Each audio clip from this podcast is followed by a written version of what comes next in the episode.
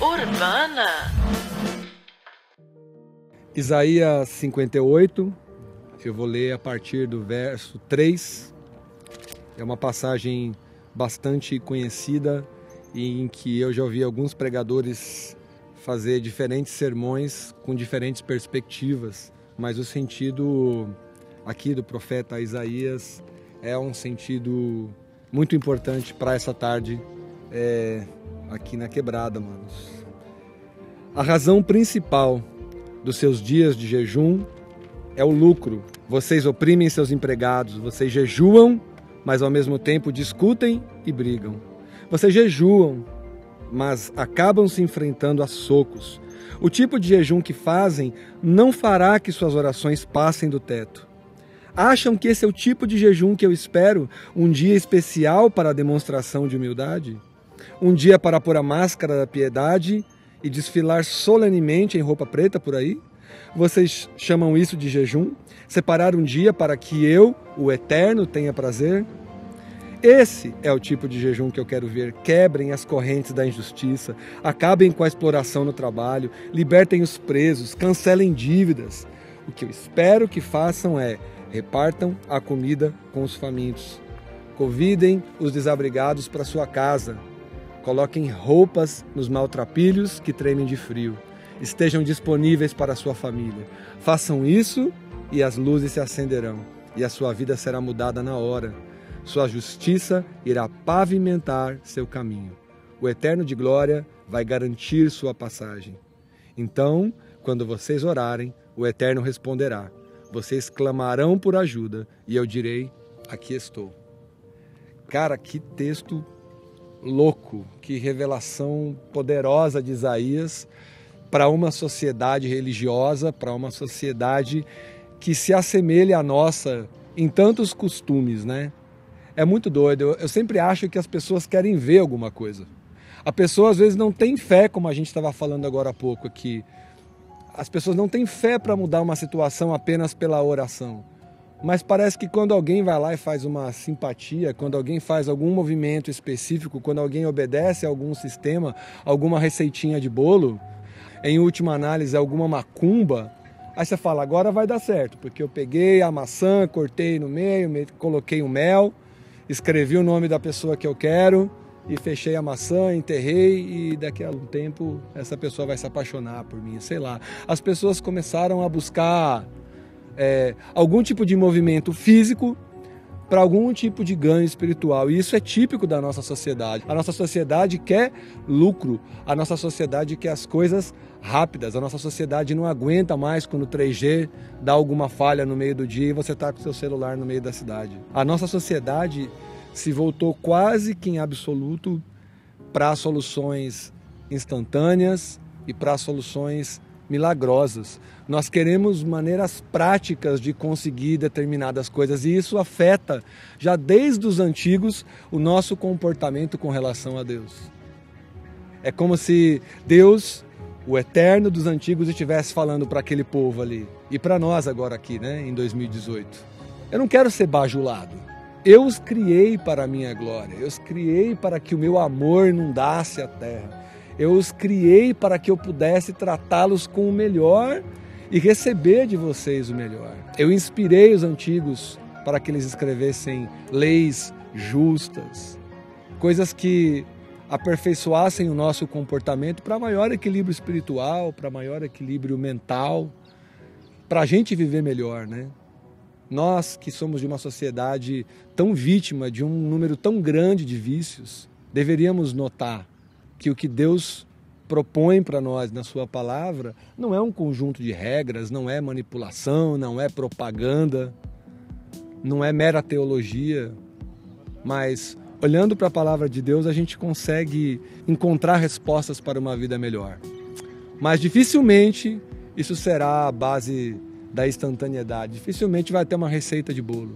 Mas nós queremos isso. Essa é a nossa motivação de tantas vezes fazer esses encontros espirituais. Eu também não tenho nada em absoluto contra isso, mas se você vai para um encontro com Deus, Se você é o tipo de pessoa que vai para esses encontros e você fica lá dois dias no escuro, sozinho, completo silêncio, tentando ouvir Deus, achando que isso vai mudar a sua vida na hora que você voltar para casa, você vai estar tão enganado quanto esse povo a qual o profeta Isaías se dirige. Ele não quer bajulação. Não é para você fazer um jejum premeditado para conseguir alguma coisa. O jejum que é feito para conseguir alguma coisa já está errado. Na terça-feira, no projeto Diálogos, nós discutíamos que Ele é Deus e importa que a gente o adore em espírito e em verdade. E na nossa discussão, né, entre os nossos diálogos, a nossa conclusão aqui no Urbana foi: nós estamos falando de comportamento, nós estamos falando, a exemplo desse texto maravilhoso de Isaías aqui, de ser um pelo outro, de dar tempo à família, de amar, de se importar, de levar um agasalho para o cara que está com frio, de levar um alimento para aquele que não conseguiu desenrolar, desenvolver a comida para o dia. Mas ao mesmo tempo, não é fazer isso para que você consiga se equilibrar. A gente escreveu um sermão sobre isso, né? Chama Altruísmo Egoísta. Inclusive está no podcast lá. E que não adianta também você querer fazer boas coisas para conseguir algum tipo de recompensa. Tem gente que acha que por ajudar os mais necessitados financeiramente ou os desabrigados, que a benção de Deus vai vir. Eu vejo alguns pregadores da moda dizer assim: não, se você inundar os cofres dessa igreja, Deus vai dar uma boa medida, recalcada, transbordante. E na verdade, esse texto maravilhoso de Isaías 58 é para quebrar tudo isso. Ele está dizendo: não adianta você criar um sistema, uma receita de bolo, uma, um método para me adorar. Uma vez eu cheguei num evento grande de jovens, eram mais de 3 mil jovens. E eu cheguei lá para falar, e quando eu cheguei, cara, era a final do louvor. E aí tava rolando um mover assim, cara. Muito doido. Era jovens dançando, eram jovens fazendo movimentos assim super artísticos com as mãos e a pontas dos dedos, se movia vagarosamente, outros se deitavam, se debruçavam no chão, outro dançava assim. Era um negócio muito doido pela minha visão, né? E eu que sou de criação batista, vocês me conhecem, né? Eu cruzei as minhas mãos, abaixei, sentei na cadeira e falei: Deus, eu também quero um pouco disso. Eu quero viver esse momento aqui, não é possível. Não é possível que os caras estão sentindo uma vibe tão louca de Deus aqui que eu, que eu não tenho acesso. E quanto mais eu orava, mais no meu coração eu pensava: será que eles são assim o tempo todo? Ou será que eles só têm esse comportamento de levantar as mãos, de cantarem, de dançarem, de fazer esses movimentos, essas expressões corporais quando estão em público? Porque se for de verdade, quando eles entrassem no quarto deles, eles iam fazer exatamente a mesma coisa, porque o Deus, o sentido, a presença deveria ser o mesmo. Porque a verdade no coração deles deveria ser a mesma. Porque o comportamento deveria ser o mesmo. E aí eu, por curiosidade, nem tanto por provocação, quando subi ao púlpito para falar, a primeira coisa que eu perguntei é: vocês fazem isso que vocês fazem aqui quando vocês têm um tempo em particular com Deus, quando vocês estão adorando a Deus? Porque eu temo que vocês estejam se envaidecendo ou se enganando ou achando que por fazer esse tipo de movimento o contato com o Espírito Santo será maior ou melhor. E a gente busca mesmo isso. A gente está correndo atrás das dietas maravilhosas, miraculosas de 10 dias. A gente está arrumando um jeito de instalar aplicativo para quase tudo nessa vida dentro dos nossos celulares, dos nossos computadores. A gente tem buscado na farmácia quase todo tipo de medicamento que sirva para remediar o nosso comportamento, né? E aí a Zeli e o Silvio fizeram duas pregações que eu gosto muito. O Silvio tem uma pregação que chama Abandone o Caos. A Zeli escreveu uma pregação chamada Porquê do Sofrimento. E a conclusão é a mesma. Nós mesmos complicamos a nossa vida muitas vezes.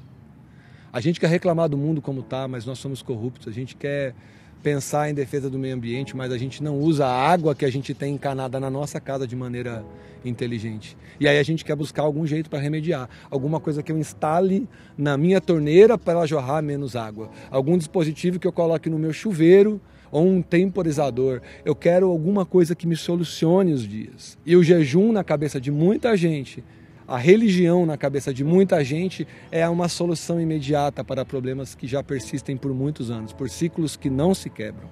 A gente inventa uma viagem para tentar salvar o nosso casamento, e tudo bem, também não tem nada contra. Eu acho que uma viagem juntas é, pode reacender aquela chama do namoro e tudo mais. Mas se eu não estou diariamente compromissado a honrar o meu casamento, o que, que vai ter mudado? Aonde Deus terá encontrado morada? Onde Deus terá encontrado um, um, um caminho para agir? Porque muitas vezes nós simplesmente limitamos na nossa cabeça a verdade da Bíblia e nós queremos uma chavinha que mude tudo da noite para o dia. Às vezes a gente está com um grande problema e daí a gente jejua para resolver esse problema.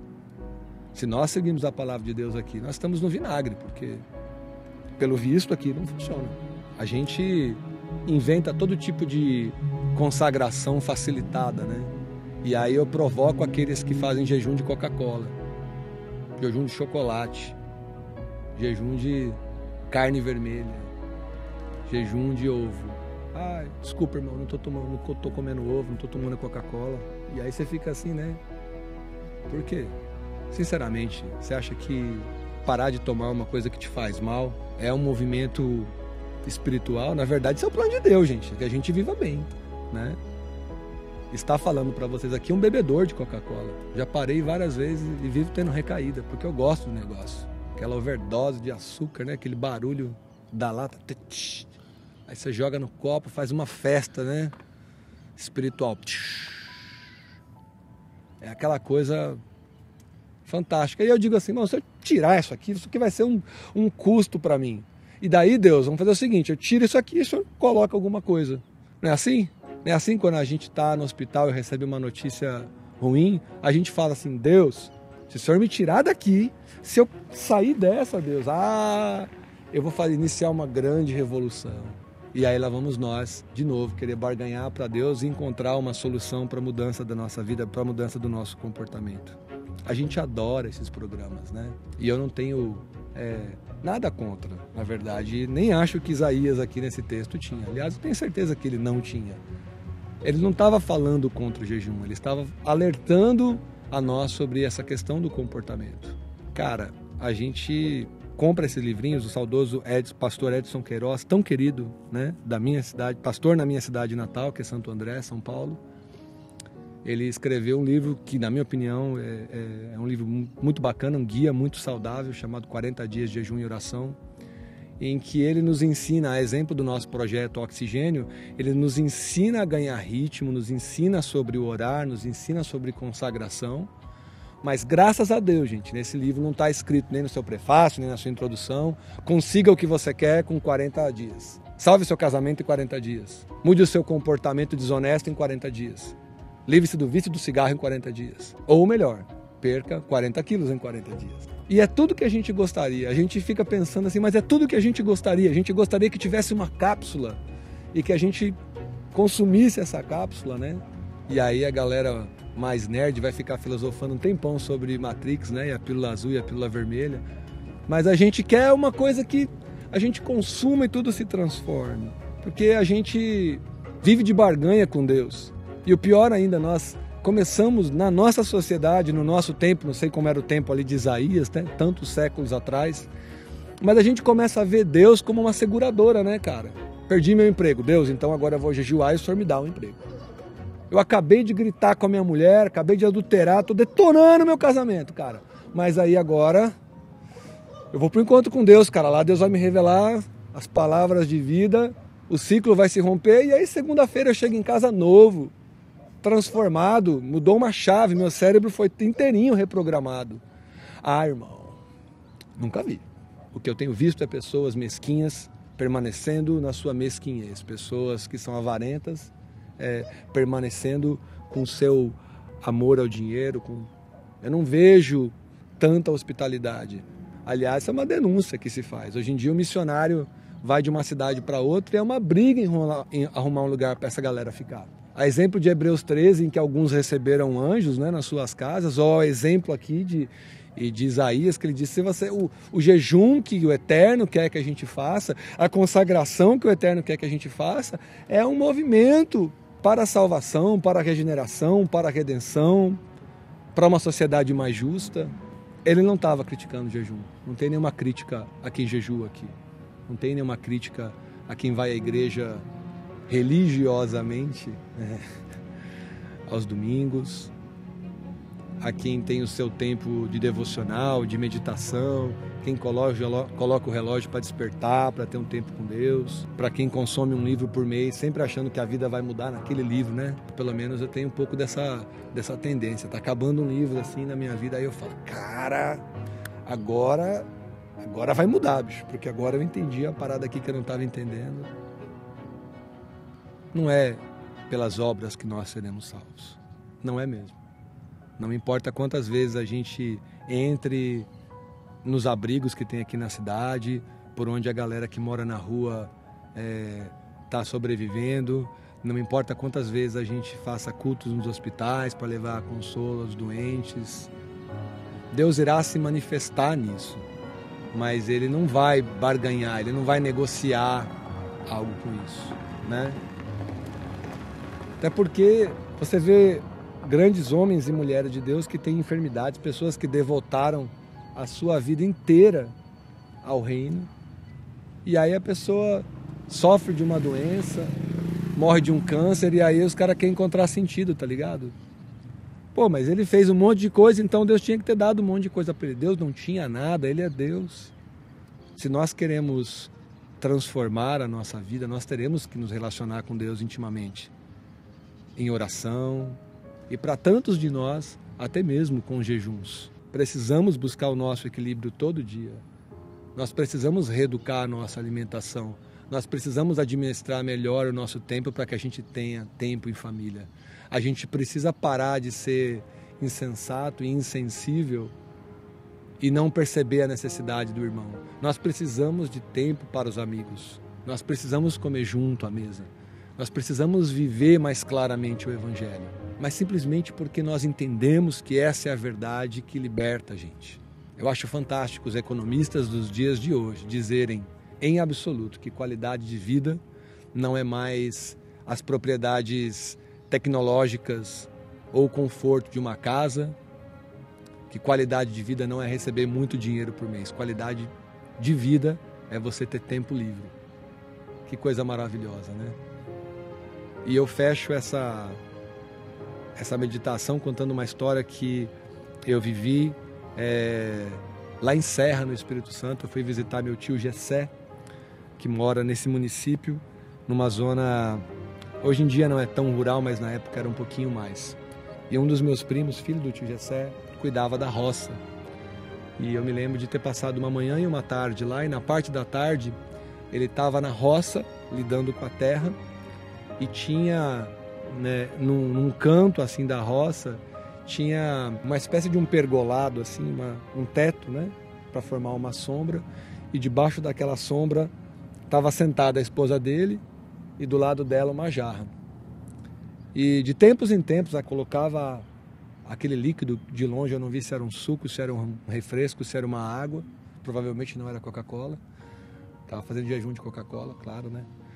E aí ela levava para ele, ele parava, encostava a enxada, tirava o chapéu, passava a mão na cabeça, colocava o chapéu, dava um beijinho nela e voltava.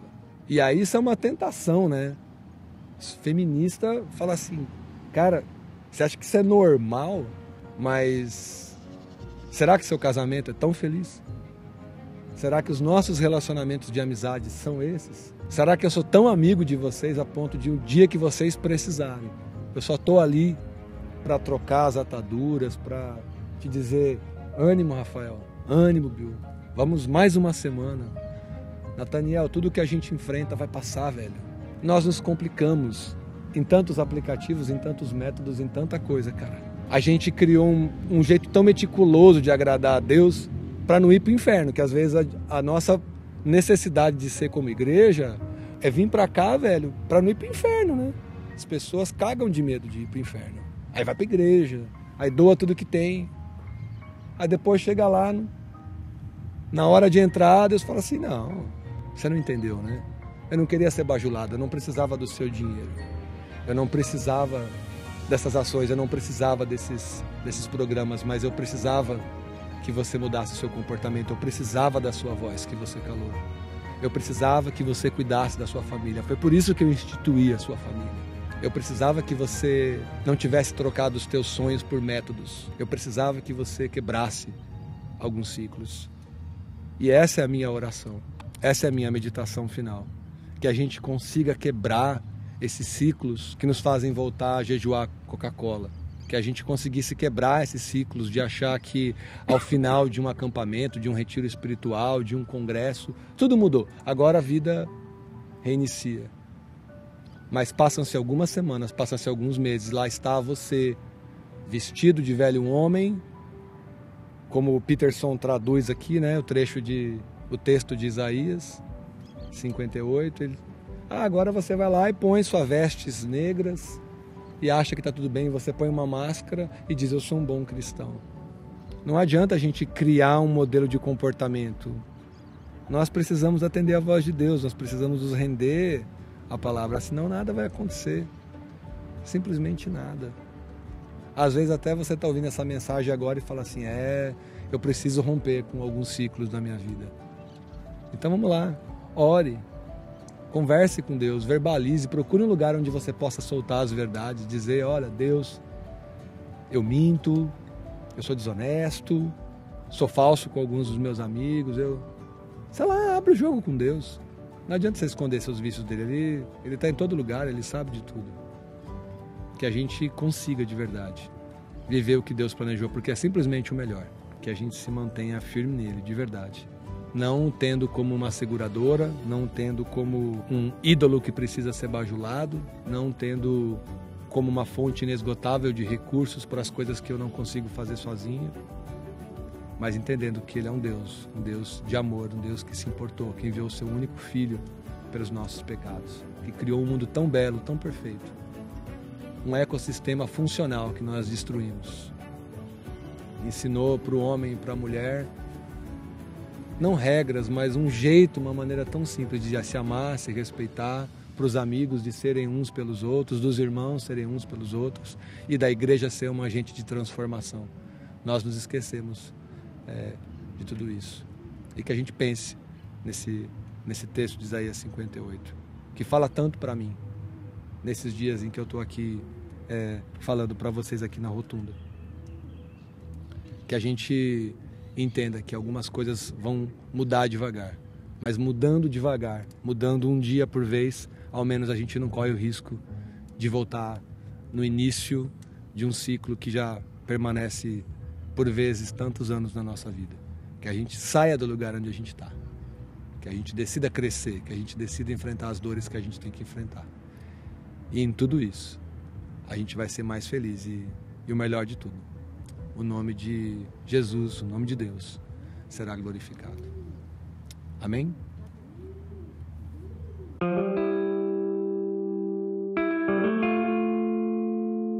Urbana.